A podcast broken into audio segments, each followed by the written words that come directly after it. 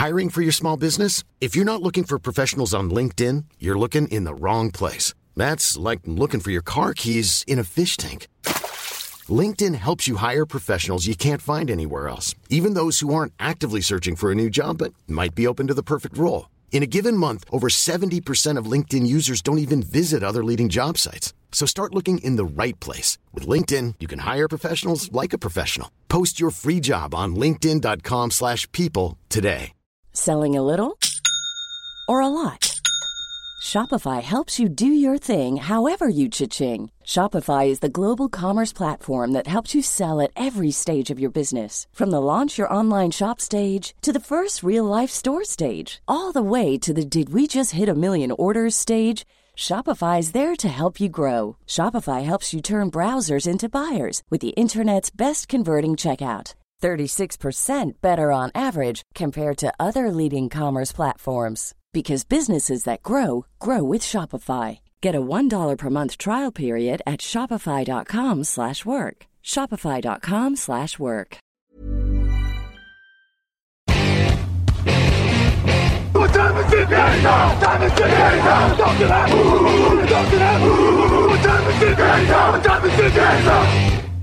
Salut à tous et bienvenue pour ce nouveau euh, rendez-vous draft de Touchdown Actu euh, avec un podcast une division pour débriefer notamment la draft NFL 2023 qui a eu lieu il y a quelques jours à peine euh, du côté de Kansas City dans le Missouri. Et on va s'intéresser à la toute dernière division qu'on n'a pas forcément débriefé au cours de cette QV 2023 avec notamment la NFC West toujours extrêmement intrigante avec les Arizona Cardinals, les Los Angeles Rams, les San Francisco 49ers et les Seattle Seahawks. Et pour en parler au cours de cette émission et en ma compagnie, Nitinia Simong et les nôtres.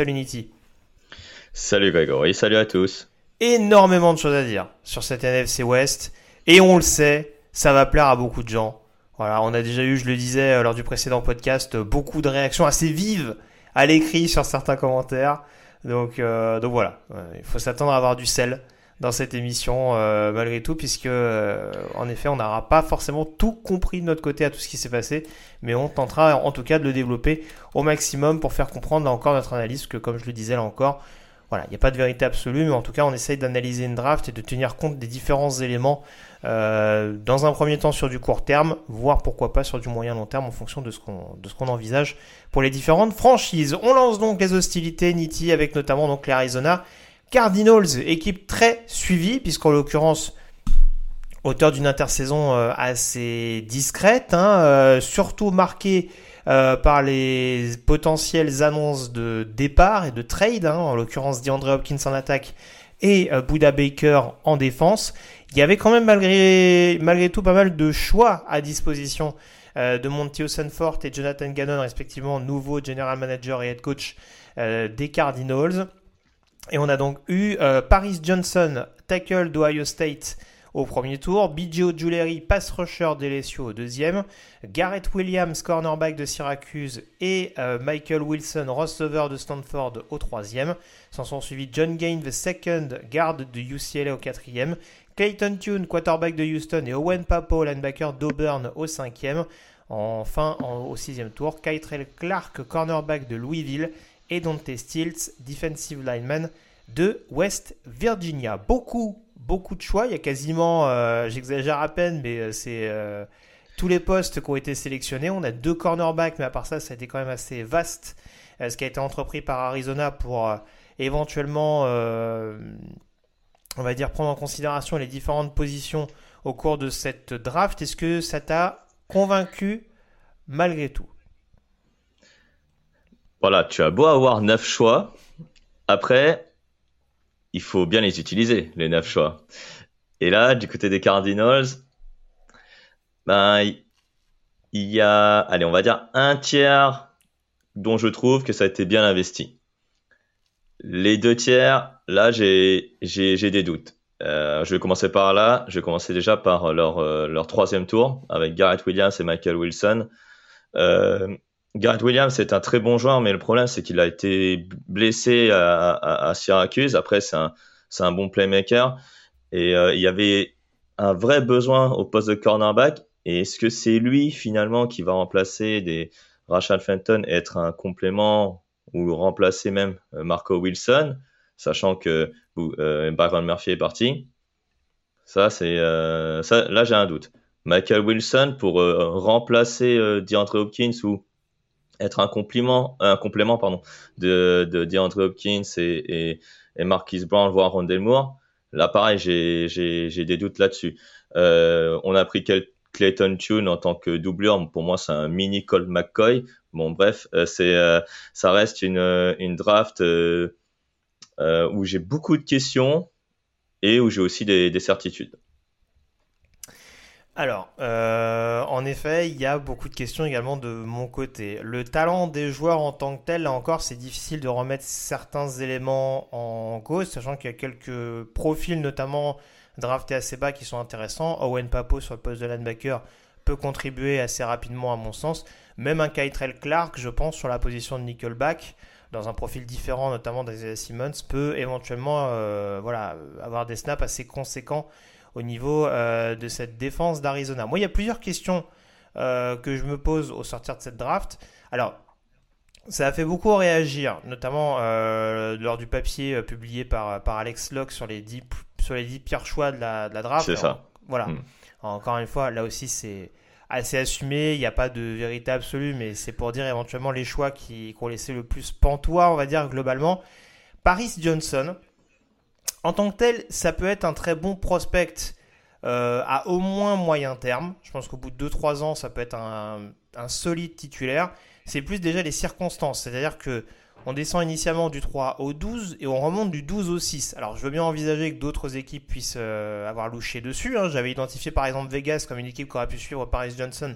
Peut-être qu'Arizona mmh. a voulu court-circuiter euh, les Raiders. Maintenant avec le nombre de besoins euh, qu'ont les Cardinals, vouloir absolument monter pour aller chercher ce qui est à mon sens un tackle droit et pas forcément un tackle gauche, puisqu'a priori DJ Humphries devrait rester le tackle gauche. C'est pas forcément le choix que je trouve le plus judicieux. Mais encore une fois, euh, vouloir protéger Kyler Murray, surtout dans la situation actuelle, et vouloir éventuellement aider sur le jeu au sol, où là encore, pour le coup, il n'y a pas de running back sélectionné je, voilà, je veux pas encore taper euh, bêtement et méchamment sur James Conner, mais voilà, je suis pas sûr que ce soit vraiment un running back numéro 1 d'envergure. Et en l'occurrence, euh, on a l'air de, se complaire avec ce choix-là du côté d'Arizona, avec un quarterback qui sera pas forcément à 100% et un running back qui sera peut-être pas vraiment établi pour être numéro 1 la saison prochaine. Donc en soi, prendre un tackle, pourquoi pas?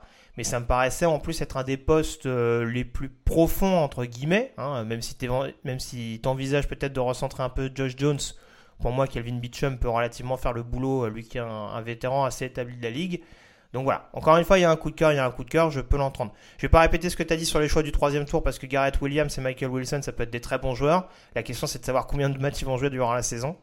Et c'est encore plus inquiétant à mon sens pour Garrett Williams quand on sait que le poste de cornerback sonne très creux du côté d'Arizona. C'est-à-dire que on reste dans une situation où potentiellement à l'heure actuelle, les titulaires sont euh, que je dise pas de bêtises.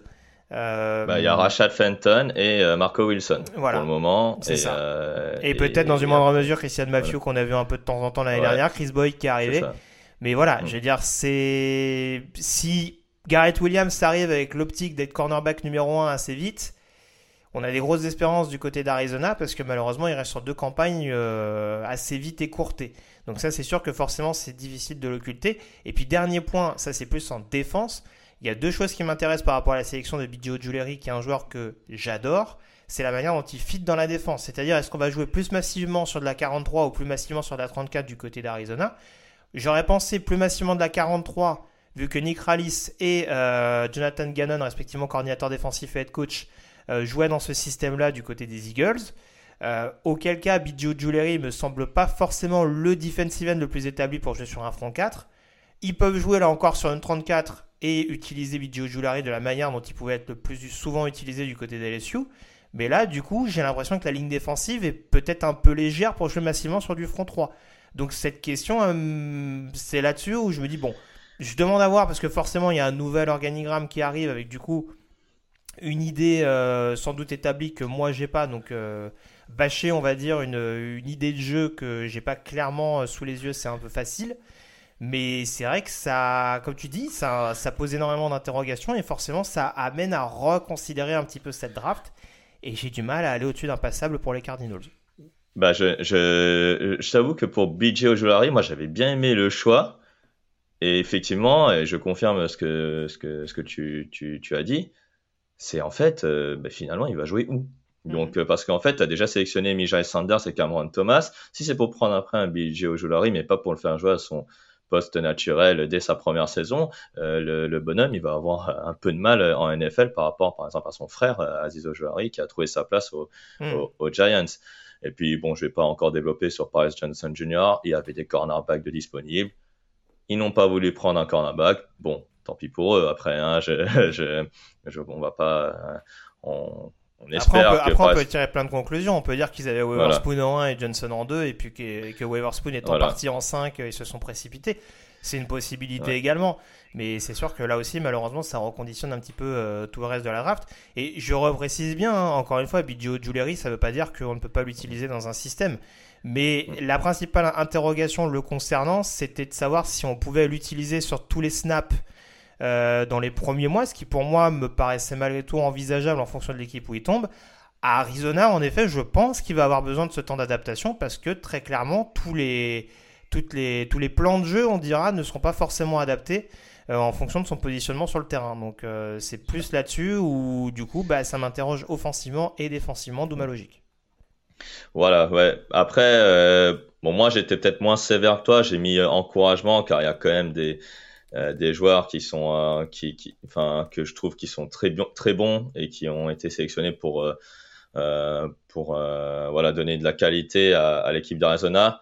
Mais c'est vrai que quand tu avais déjà une équipe faible avant la draft et que quand tu ressors de la draft t'as pas forcément une équipe plus forte c'est vrai que que passable aurait été une autre plus juste. Donc je, je on peut je peux descendre entre guillemets à, à passable même si encouragement me paraît pas, pas, pas déconnant non plus. Ouais, on, on précise, hein, alors là pour le coup on nous dit on bâche gratuitement, pareil. enfin on peut nous dire qu'on bâche gratuitement. Sur la majeure partie des mock drafts 2024 que j'ai vu sur des sites américains, Arizona est toujours listé numéro 1. Hein, donc euh, ça veut, ça veut bah, dire que forcément si on prend la logique de l'équipe qui se renforce post-draft, mm. on n'est pas convaincu à 100% même s'il y avait beaucoup de besoins en arrivant. Ouais. Bah si le, le, le, but de la draft était de cumuler les, des choix de draft pour la draft 2024, alors là Arizona aurait eu les félicitations. Oui, hein, ça, là ça, au moins ça, ouais, ils ont au moins deux premiers tours. Là c'est sûr que techniquement ouais. on peut pas critiquer, euh, on peut pas critiquer cette ouais. situation. Je te rejoins. Voilà, ils peuvent dire merci à Houston euh, pour pour l'an prochain probablement. Tout à fait. Euh, on passe au Los Angeles Rams. Alors j'ai bien fait de boire de l'eau juste avant parce que là on va arriver sur. Il y a eu beaucoup beaucoup de choix de draft. Est-ce que ça nous a convaincu C'est autre chose? Donc 14 choix hein, au total pour, euh, pour les Los Angeles Rams, une équipe qui, on le rappelle, n'était euh, pas habituée à considérer vraiment cet événement-là. Là, on s'est fait plaisir, notamment le samedi. Hein, je pense que les Sneed. Alors là, il y en a eu beaucoup, ouais. Ah oui, oui, il a dû y avoir l'oreille qui a fumé, là, ouais, qui fumait au bout d'un moment. Euh, donc, on a Steve Avila, lineman offensif de TCU au deuxième tour. Byron Young, edge rusher de Tennessee, et Kobe Turner, defensive lineman de Wake Forest au troisième. Stetson Bennett, quarterback de Georgia, sélectionné au quatrième. On a ensuite au cinquième tour Nick Hampton, edge rusher d'Appalachian State, Warren McClendon, tackle de Georgia, Davis Allen, tight end de Clemson et Puka Nakwa, receveur de BYU. Au sixième tour, Trevius Hodges Tomlinson, cornerback de TCU, Ocean Matisse, defensive end de Nebraska et Zach Evans, running back Miss. Et puis enfin au septième tour, on a Ethan Evans, punter de Wingate Jason Taylor, the second safety d'Oklahoma State, et Deswan Johnson, euh, defensive lineman de Toledo, qui est d'ailleurs, je crois, le Mister Irrelevant cette année, si je ne me trompe pas. Exactement, ouais, Mister Irrelevant. Alors, beaucoup, beaucoup, beaucoup, beaucoup de choix du côté des Rams. Là encore, comme Arizona, on a une, on a une intersaison plus ou moins discrète. Hein. Quasiment pas de joueurs signés pendant le marché de la free agency. Là encore, ça, ça va un peu biaiser notre jugement parce qu'il y aura sûrement plus euh, d'actions post-draft qu'avant. Euh, comment tu juges euh, cette QV globale euh, de Los Angeles? Comme tu l'as dit, il y a beaucoup de joueurs. Après, c'est ce que j'ai dit comme Arizona, c'est il faut aussi bien les utiliser. Et là, en fait, Les Snead et, et Sean McVay ont utilisé leurs 14 choix. Et en fait, j'ai l'impression qu'à la fin, bah, je je sais pas dans quelle direction ils vont. Parce qu'en fait, Steve Avila et Byron Young et Kobe Turner, c'était très bien. Alors après, leur troisième jour, alors là, c'est ça allait un peu dans tous les sens. On a pris un edge rusher encore, on a pris un, un cornerback qui est très bon, très vieux, s'agit de Tomlinson. ils ont pris Davis Allen et Pukanakua, deux joueurs qui qui n'ont pas été très bien utilisés à Clemson et BYU, donc on va, on va voir ce qu'ils valent à, à, Los Angeles. Ils ont pris un running back euh, qui est plutôt un vrai style pour moi, c'est Zach Evans. Après, voilà, ils ont, ils ont pris des joueurs. Euh, il y a certains dont les trois derniers, je n'ai pas vraiment étudié leur, leur profil. Mais par contre, sur les autres choix, euh, notamment un tackle seulement euh, au, 3, au 4e, 5e tour, il me semble, c'est Warren McClendon, alors que le besoin était plutôt, plutôt là. Euh, j'aurais aimé euh, que Los Angeles considère la, ligne, les lignes avant de, de pouvoir s'attaquer à des receveurs ou des tie pour, pour plus tard. Alors, euh, c'est un peu, délicat en effet, comme tu le dis, à analyser. Il y a un peu à boire et à manger, donc euh, du coup, pour, euh, un peu se poser à regarder ça, moi, c'est un peu la même logique que je disais pour d'autres équipes, c'est-à-dire que Sean McVay étant un coach à mentalité plutôt offensive, vu les besoins urgentissimes qui commencent à y avoir en défense. Alors, je veux bien que Aaron Donald soit Aaron Donald, je veux bien qu'il y ait des soucis au niveau du salary cap, mais déjà commencer par un choix offensif ce qui, peut se respecter en l'occurrence. Hein. C'est vrai que on a utilisé beaucoup de linemen offensifs euh, un peu en rotation. Enfin, on, peut dire qu'il y a de la polyvalence sur les lignes offensives. Après, qu'il y ait des titulaires vraiment établis sur tous les postes, j'en suis pas persuadé. Donc, prendre un joueur comme Steve Avila qui peut en être un relativement rapidement en début de deuxième tour, pourquoi pas, malgré les besoins criants qu'il y avait sur beaucoup de positions. Maintenant, si je regarde, certes, sur les 14 choix, il n'y a que 6 joueurs offensifs, mais les 6 joueurs offensifs, en tout cas beaucoup de joueurs offensifs arrivent relativement rapidement. Puisque en effet, on a un garde, un quarterback, un tackle, un tight end et un receveur à l'issue du cinquième tour. Donc, je j'ai pas de mal à me dire qu'en effet, faut entourer efficacement euh, euh, Matthew Stafford pour, euh, pour éventuellement remettre un peu cette équipe sur les bons rails. Mais on, a, on a cassé du sucre sur le dos de Ray Morris en, en 2022 à raison c'est pas avec le groupe qu'on est en train de lui donner qu'il faut s'attendre à une nette progression euh, de par ce qu'on en voit. Là encore, on parlait du poste de cornerback à Arizona. Du côté des Rams, ça fait peur parce que Hodges Tomlinson, ça peut être un nickelback euh, qui peut, euh, qui peut éventuellement s'intégrer dans la rotation. Mais tes titulaires aujourd'hui, encore aux dernières nouvelles pour moi, c'est Kobe Durant et Darian Kendrick.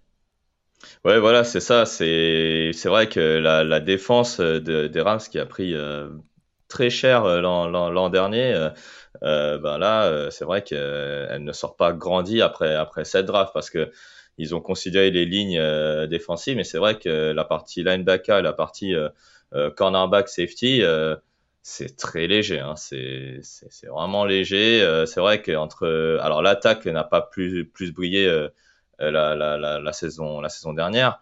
bon, j'imagine qu'ils vont être meilleurs cette année. Mais c'est vrai que la défense, par exemple, pour remplacer Jalen Ramsey, ben ils ont pris euh, seulement un cornerback qui est très vieux, Sojis Tomlinson. J'aurais aimé qu'ils considéraient ce poste euh, avant, on va dire, euh, plus dans les, dans les premiers tours, vu la cuvée de cornerback qu'il y avait cette année. Donc c'est vrai que à la sortie de cette draft, pour moi, déjà, pour moi, les Rams ne m'ont pas vraiment convaincu. Il y a des joueurs très bons, mais est-ce qu'ils vont contribuer dès la première année euh, Pour certains, euh, ça, ça j'en doute. Non, non, et puis, et puis ouais. Hmm. enfin, très, très honnêtement, euh, je suis moins les Rams que d'autres, bien entendu, mais je suis incapable aujourd'hui de savoir défensivement comment on joue. Surtout que sur la ligne défensive, mm. tu avais déjà des joueurs qui avaient démontré certaines choses l'année dernière qui pouvaient éventuellement, enfin, je dis sur la ligne défensive, en tout cas sur le front seven plus globalement, mm. mais des Michael Huck, des, des Jonah Williams qui pouvaient justement avoir un peu plus de temps de jeu. Tu réinsères un Kobe Turner relativement haut euh, dans, sur, un profil ligne défensive, etc. Et en fait, tu te retrouves avec un groupe de linebackers, par exemple, que je trouve euh, vraiment à l'abandon à, part peut-être Ernest Jones l'année prochaine, je sais pas qui avec qui ils vont mm. tourner en linebacker, mais ça me paraît extrêmement léger sur le papier. Le poste de corner, on, vient d'en parler, donc euh, vraiment c'est une draft où je, où je me dis, enfin, il y avait des choix à faire éventuellement. J'ai blagué par exemple en live sur le fait de prendre un quarterback remplaçant. Mais par exemple, au lieu d'aller chercher un Stetson Bennett aussi haut en quatrième tour, Mm. euh, je pense que tu avais la possibilité éventuellement de blinder d'autres postes. Alors, il y avait un besoin sur le poste de pass rusher, ils vont en chercher trois. Mais ouais, enfin pour le coup, euh, Ocean Matisse, euh, ça a été une longue traversée du désert malgré ses qualités athlétiques ces derniers mois. Euh, Nick Hampton, on a vu que ça pouvait être un, un pass rusher un peu exclusif, mais il faudra lui faire faire peut-être un petit peu d'autres choses. Et c'est là où on va peut-être avoir besoin de qui, qui se développe en l'occurrence. Peut-être un profil athlétique qui reste un peu relatif par rapport aux autres. Et Byron Young qui reste un projet qui a vraiment explosé du côté de Tennessee ces derniers mois, mais dont l'échantillon est relativement faible, on va dire, en, en première division universitaire. Donc vraiment, euh, c'est très sévère hein, ce que je vais dire, mais j'ai du mal à aller au-dessus de mauvais du côté des Rams. hein. Non, après, moi, j'ai mis passable, hein, effectivement, pour, euh, pour les Rams, pour, euh, parce qu'il y a, il y a tout de même des, des, des bons choix, pour, comme Steve Avila, euh, bah, Baron Young, comme tu as dit, ou, ou Trevius Ogis Tomlinson. Mais c'est vrai, comme j'ai dit, moi, mon évaluation, c'est est-ce qu'après la draft, l'équipe ressort renforcée? Là, Ils effectivement, personne. c'est ouais, c'est vrai que ouais. Alors, tu vois, à part après Cooper Cup, tu vois, pareil. Si ton deuxième receveur, c'est tu mises sur Van Jefferson ou Tutu Atwell, alors Puka Nakua euh, que que tu vas amener, je sais pas que comment tu vas Bah, l'utiliser. Jeff- euh, Jefferson, on a déjà vu un, ouais. on a déjà vu un certain Ouais. échantillon, notamment en 2021. Mm. Mais c'est vrai que derrière, Ouais. encore, encore une fois, moi, ce qui me fait peur dans cette équipe-là, c'est que les titulaires, c'est pas hyper rassurant. Mais si Ouais. t'as des blessés, mais tu te mets en boule et tu cries fort, hein, parce que ça va être compliqué. Ça va être une saison compliquée. Donc, euh, il, il vaudrait mieux que pour l'an prochain, ils conservent leur premier tour parce que euh, je, je vois pas vraiment euh, dans cette division qui est très compétitive pourtant euh, si les Rams vont, vont, vont avoir un meilleur bilan que ce qu'ils avaient l'an dernier euh, après, après cette draft. Donc après, euh, ça c'est pas moi qui vais, qui, qui vais juger lors de la saison régulière, mais c'est vrai qu'il y a de quoi être un peu inquiet quand même après, après la draft des, des Rams, après une free agency très discrète. Comme, comme j'ai dit, on sait pas trop où ils vont. Hmm. Donc, Oui, oui, euh, mais- déjà, rien qu'avec cette phrase, je sais. Voilà, non mais et, et- et j'insiste vraiment là-dessus. C'est sûr que là, ça peut paraître assez sévère et là encore, ça va très mal vieillir parce que je suis persuadé qu'avec la situation salariale qui est celle des Rams aujourd'hui, le but Mm. du jeu, c'est vraiment de miser sur des contrats de très courte durée avec des joueurs qui sont encore agents libres pour vraiment essayer de réassembler et de compléter cet effectif-là. Donc c'est à prendre en considération. Mais encore une fois, je le répète, on est obligé de débriefer cette draft au sortir de l'événement, de voir un petit peu Mm. comment l'équipe s'est développée. Et à l'heure actuelle, on peut pas dire que les Rams euh, sortent vraiment grandis, je trouve, de cette, de cette draft-là, alors qu'ils ont 14 choix et qui récupèrent même, et qui ré- qui récupèrent même pardon, quelques choix intéressants, notamment sur l'équipe spéciale. Parce que prendre Christopher Dunn en kicker et Alex Ward en long snapper euh, sur, des, sur des joueurs non draftés, c'est pas forcément une mauvaise opération pour Los Angeles.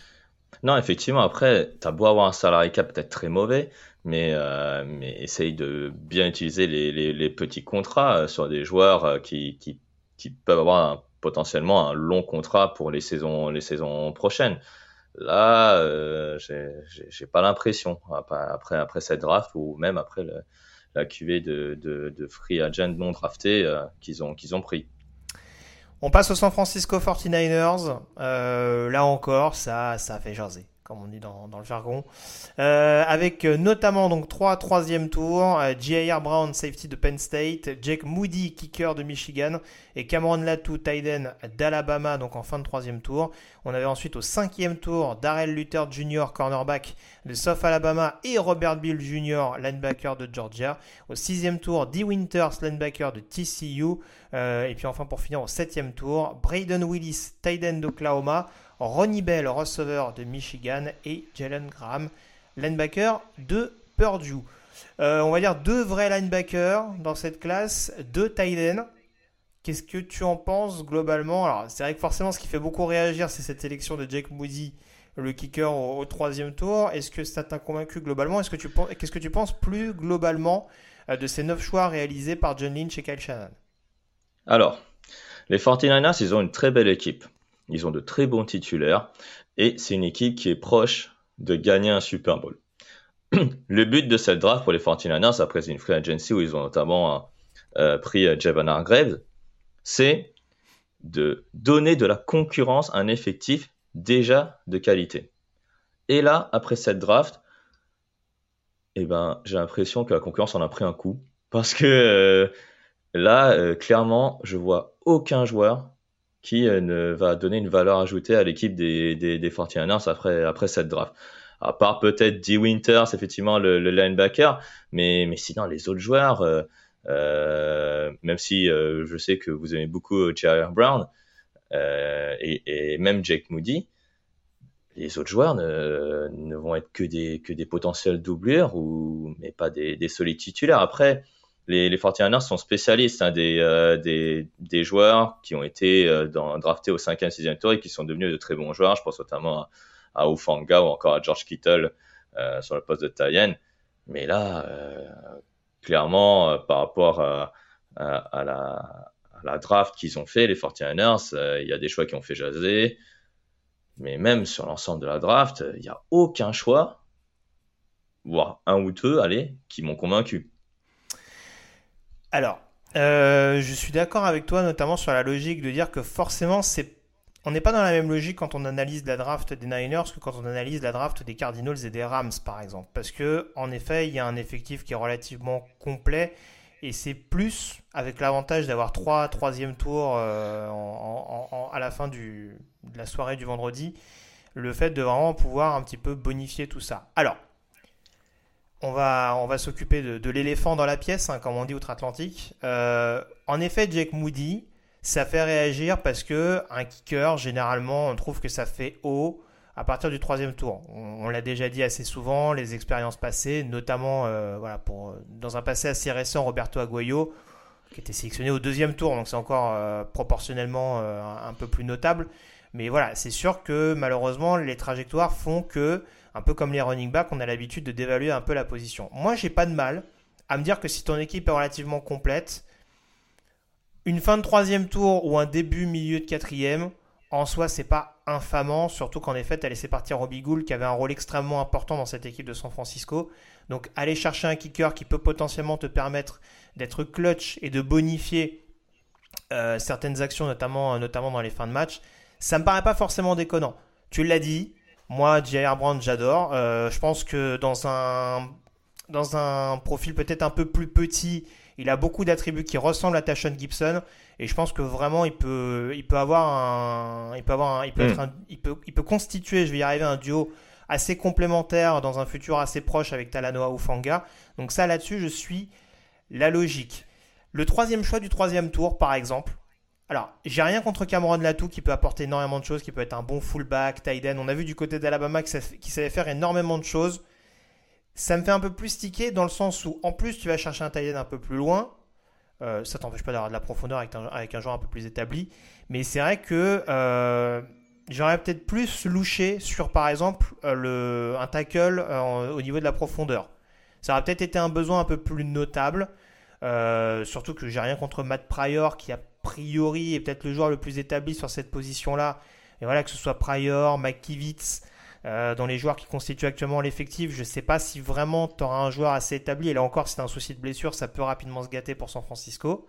Euh, même si on sait que sur la ligne offensive, voilà, Kay Shanahan peut, quand même relativement maîtriser et trouver des, solutions pour, pour parer à toute éventualité. Voilà, c'est plus éventuellement dans cette logique-là. Après, il y a plus, voilà, c'est plus sur du profil special teamer, c'est plus des joueurs qui vont apporter de la profondeur. En effet, le poste de cornerback, justement, sur la profondeur, ça n'a pas forcément fait de mal. Mais en l'occurrence, ils vont chercher un joueur au cinquième tour. Donc, voir éventuellement comment peut se développer Luther, Luther Junior. C'est là en effet où c'est un peu compliqué du, côté de San Francisco. Je suis un peu entre l'encouragement et le passable. Parce que, encore une fois, je trouve que malgré tout, il y a des postes qui renforcent. Hmm, est-ce qu'il les renforce dans l'immédiat ou dans un futur un peu plus lointain? C'est surtout là que la question se pose. Mais euh, voilà, je vais rester peut-être sur pas ça parce que je te sens un petit peu sur la retenue. Bah, bah, bah moi en fait, euh, justement, euh, le. Le, le oh trade là. pour un safety, euh, ouais. Jay Brown, euh, je sais pas pourquoi ils l'ont fait. Euh, personnellement, je sais pas, ils voulaient surpasser qui, enfin quelle équipe. Je, ah, je sais pas, je, mais, je, mais, moi, ouais, J.R. Brown, je le, ouais, je le défends d'amour, hein, J.R. Brown. Donc, ouais, moi, tu, moi, ouais, tu me vends un trade pour un premier tour, je le prends. Hein.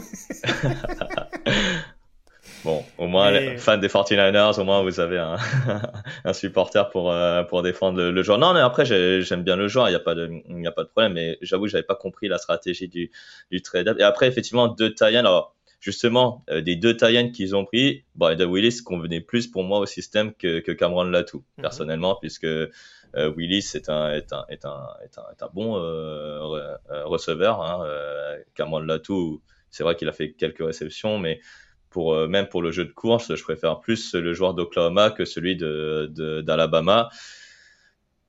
Moi, moi, je t'avoue qu'après cette draft des 49ers, je, t'avoue que euh, j'ai, j'ai, beaucoup de mal. J'ai beaucoup de mal à voir la, la valeur ajoutée. Donc, euh, moi, j'ai mis mauvais, personnellement, mais euh, je, je, je, peux, je peux pas aller plus loin. Très bien. non, mais c'est, ça s'entend, ça s'entend. Je, je, crois que certains t'auront rejoint, là-dessus. Moi, juste pour terminer là-dessus, pour pas faire trop long, et après on va passer aux Seahawks. Le choix qui me fait le plus ticker, c'est peut-être celui de Robert Bill, dans le sens où mm. c'est vraiment un pass rusher quasi occasionnel et c'est surtout un linebacker, surtout un edge plutôt axé sur, du, sur de la 34. Donc j'ai hâte, hâte de voir euh, comment San Francisco va potentiellement l'utiliser. Il peut être utilisé notamment sur des, sur des phases de jeu euh, assez, assez spécifiques. Mais voilà, c'est sûr que c'est un joueur qui, je pense, euh, va peut-être avoir du mal à être un, titulaire. Je le souhaite aux Niners, bien entendu. Mais voilà, mm. c'est plus, c'est plus un joueur qui va être axé sur du special teamer et un joueur de complément qu'autre chose je pense que voilà, s'il fait le boulot, euh, vu, les, classes de pass rusher qu'on a eu du côté de San Francisco ces dernières années, les fans en seront relativement très contents. On termine la NFC West avec les Seattle Seahawks, avec là encore pas mal de choix. On avait au premier tour Devon Weatherspoon, cornerback d'Illinois, et Jackson Smith and Jigba, receveur d'Ohio State. Au deuxième tour, Derek Hall, defensive end de Auburn, et Zach Charbonnet, running back de UCLA. Euh, quatrième tour, Anthony Bradford, garde de, LSU, pardon, et Cameron Young, defensive tackle de Mississippi State. Euh, Mike Morris, edge rusher de Michigan, et Olusegun Oluwatimi, centre de Michigan, là également, euh, tous deux sélectionnés au cinquième tour. Euh, Jerry Creed, second safety de New Mexico au sixième, et Kenny McIntosh, running back de Georgia au septième. Les observateurs ont eu tort, Niti, on attendait un, un running back du côté de Seattle, on en a eu deux. Et ouais, on a eu deux, et alors les deux running backs sélectionnés pour donner de la concurrence à Kenneth Walker de third, et ben je pense que Kenneth Walker third va conserver sa place puisque euh, Zach Charbonnet, euh, bon c'est un bon joueur, mais euh, au deuxième tour, je voyais pas vraiment l'intérêt de le sélectionner à ce moment-là. Il aurait été sans doute dispo peut-être un peu plus tard. Et puis pourquoi lui aussi, sachant qu'il y avait d'autres running backs de disponibles s'il fallait prendre un running back. Et puis Kenny McIntosh, euh, il manque un peu de d'envergure. Euh, Est-ce qu'il il va sans doute contribuer d'abord aux, aux, aux, équipes spéciales. Après, euh, moi j'ai bien aimé les trois premiers choix des, des, des Seahawks, Witherspoon, Smith and Chigba, Derek Hall, très bien. Après le reste, euh, à part les deux joueurs de ligne offensive, euh, je t'avoue que les que, qui vont peut-être plus apporter dans la rotation, mais mais c'est moins convaincant, on va dire. Ouais, je suis assez intrigué par beaucoup de choix. Moi, je t'avoue directement, euh, je partirais quand même sur un bon compliment du côté de Seattle. C'est sûr qu'il y a toujours cette question du running back au deuxième tour sur une classe profonde, avec sachant que tu as un coureur titulaire. On peut pas dire que du côté d'Atlanta, par exemple, c'est cher payé un huitième choix et dire que du côté de Seattle, mm. c'était donné. Même si on a vu que Kennedy Walker euh, pouvait aussi être amené à être blessé de temps en temps. Donc euh, voilà, c'est pas plus mal d'avoir une autre option qui peut être compétitive si besoin est. Euh, Smith Jigba, pour moi, bah, forcément, c'est une, des, une des très bonnes pioches du premier tour euh, pour, mm. pour assister Gino Smith. Je pense que ce ne sera, pas, ce sera pas forcément déconnant. Et mine de rien, alors sur la ligne défensive, je suis très intrigué par Cameron Young, qui je pense peut être un vrai style, surtout qu'il n'y a pas une énorme concurrence sur ce poste-là, hormis peut-être Brian Money euh, sur l'intérieur du, du, premier rideau. Sur le reste, je trouve que le backfield défensif, ça commence à avoir de la consistance avec l'arrivée de Devon Weatherspoon. Euh, le deuxième rideau, on sait que le poste d'inside a été considéré, notamment euh, pendant la période de la free agency. Là, sur l'extérieur, tu rajoutes encore un petit peu plus de pression avec Derrick Hall, qui à mon sens était peut-être plus configuré pour de la 34 et de la 43, enfin en tout cas sur un rôle un peu plus excentré. Euh, voilà. Et sur la ligne offensive, en effet, sachant qu'on a un Evan Brown qui est arrivé pendant l'intersaison, pendant la free agency, qui peut jouer un peu garde ou centre, j'ai l'impression qu'en fonction de Bradford ou de Oluwatimi, en fonction de celui qui performe le mieux, il y a moyen de récupérer des snaps euh, en fonction sur l'intérieur. Donc euh, peut-être qu'en effet sur la ligne offensive, ça aurait pu être un peu plus considéré, un peu plus priorisé par exemple que le running back au deuxième tour. C'est peut-être là-dessus par exemple que j'aurais tendance à tiquer un peu. Après, franchement, il n'y a rien qui me choque globalement sur ce qui a été fait par Seattle. Et là, pour le coup, je trouve que c'est une draft où tu bonifies ce qui a été fait en amont il y a deux premiers tours qui ont été très bien investis. Donc, euh, honnêtement, voilà, aller plus bas que compliment, pour moi, c'est un peu compliqué. Donc, euh, pour moi, ce serait de, ce de solides compliments pour, pour Pete Carroll et John Schneider. Non, je te rejoins effectivement. Euh, peut-être que la sélection de Witherspoon au cinquième choix pouvait euh, Ça peut paraître faire, haut. euh, ouais, peut-être peut-être paraître haut, mais finalement on comprend la logique parce que euh, après il sélectionne euh, Jackson Smith et Jiba. Finalement, c'est vrai que quand on regarde la saison dernière de Seattle, à part Tarek Boulin, un poste de cornerback, il n'y avait pas vraiment un deuxième cornerback qui peut euh, être un, autre playmaker. Alors attention à la défense de Seattle parce que honnêtement, euh, avec Derek Hall et Witherspoon qui renforcent une défense où il y avait déjà euh, de très bons joueurs. En plus, avec l'arrivée de Draymond Jones et Bobby Wagner, c'est vrai que Seattle, attention, ça peut devenir une deuxième Legion of Boone pour, pour peut-être la saison prochaine. Attention. On leur souhaite en tout cas. Donc euh, tu es sur compliment également. hein. Ouais, compliment. Compliment, euh, solide compliment également. ouais. Très bien. Bah écoutez, voilà ce qu'on pouvait dire en tout cas globalement de cette division NFC West et donc euh, de l'ensemble des divisions NFL à l'issue euh, de cette draft 2023. Je te remercie en tout cas Niki d'avoir été en ma compagnie au cours de ces deux euh, derniers podcasts et puis mer- merci encore pardon à tous ceux euh, qui ont euh, animé toute cette euh, toute cette période draft. Je vais oublier des noms donc euh, voilà, je vais éviter de tous les citer. Je les ai déjà cités lors du live. Euh, je veux pas me faire de, je veux pas vexer des gens. Euh, donc voilà, merci encore en tout cas infiniment à, à vous tous, euh, que ce soit les animateurs ou en tout cas euh, également les, auditeurs. On sait qu'il y a eu beaucoup de gens qui ont suivi l'événement en live, beaucoup de dons qui ont été faits, notamment euh, beaucoup d'abonnements, notamment à la, chaîne Twitch. Et on vous en remercie jour après jour euh, d'être euh, aussi fidèles et aussi présents pour nous accompagner au cours de cette deuxième saison hein, NFL, parce que c'est toujours très particulier. Il y a la période septembre, janvier, on va dire, et la période février, avril, où, ça reste extrêmement animé sur le site. Donc c'est aussi grâce à vous. Et puis nous, bah, on se retrouve dans, quelques semaines, notamment pour lancer les hostilités euh, de la pré-saison au niveau de la NFL et pour euh, justement suivre un petit peu plus l'intégration de ces différents rookies au sein de la Ligue Nitty. Exactement. Et puis, euh, il y aura bientôt une mock draft euh, 2024 qui sera, qui sera publiée euh, sur, le, sur le site. Et puis aussi, euh, euh, une, euh, la revue de la draft 2023 euh, par rapport à ce qu'on avait euh, prédit un an avant. Tout Donc, euh, n'hésitez pas à suivre sur le site. Parce qu'encore une fois, on n'hésite pas à dire si c'est bon ou si c'est pas bon, c'est pas grave, on revient là-dessus. Moi, je l'ai Voilà. toujours dit. Voilà. J'en ai sorti des conneries, notamment sur les quarterbacks lors de la draft. C'est pas grave. On est là pour échanger entre fans et c'est le plus important. Le reste, on s'en fout un peu. Euh, voilà. Voilà. L'essentiel, c'est pas de se prendre trop au sérieux non plus, surtout dans ce genre de situation, la draft, où encore une fois, des, des general managers sont payés très très cher pour parfois prendre des décisions ô combien euh, loufoques. Merci encore, Niti. Merci à tous et à très vite en tout cas sur les antennes de TDA. Ciao.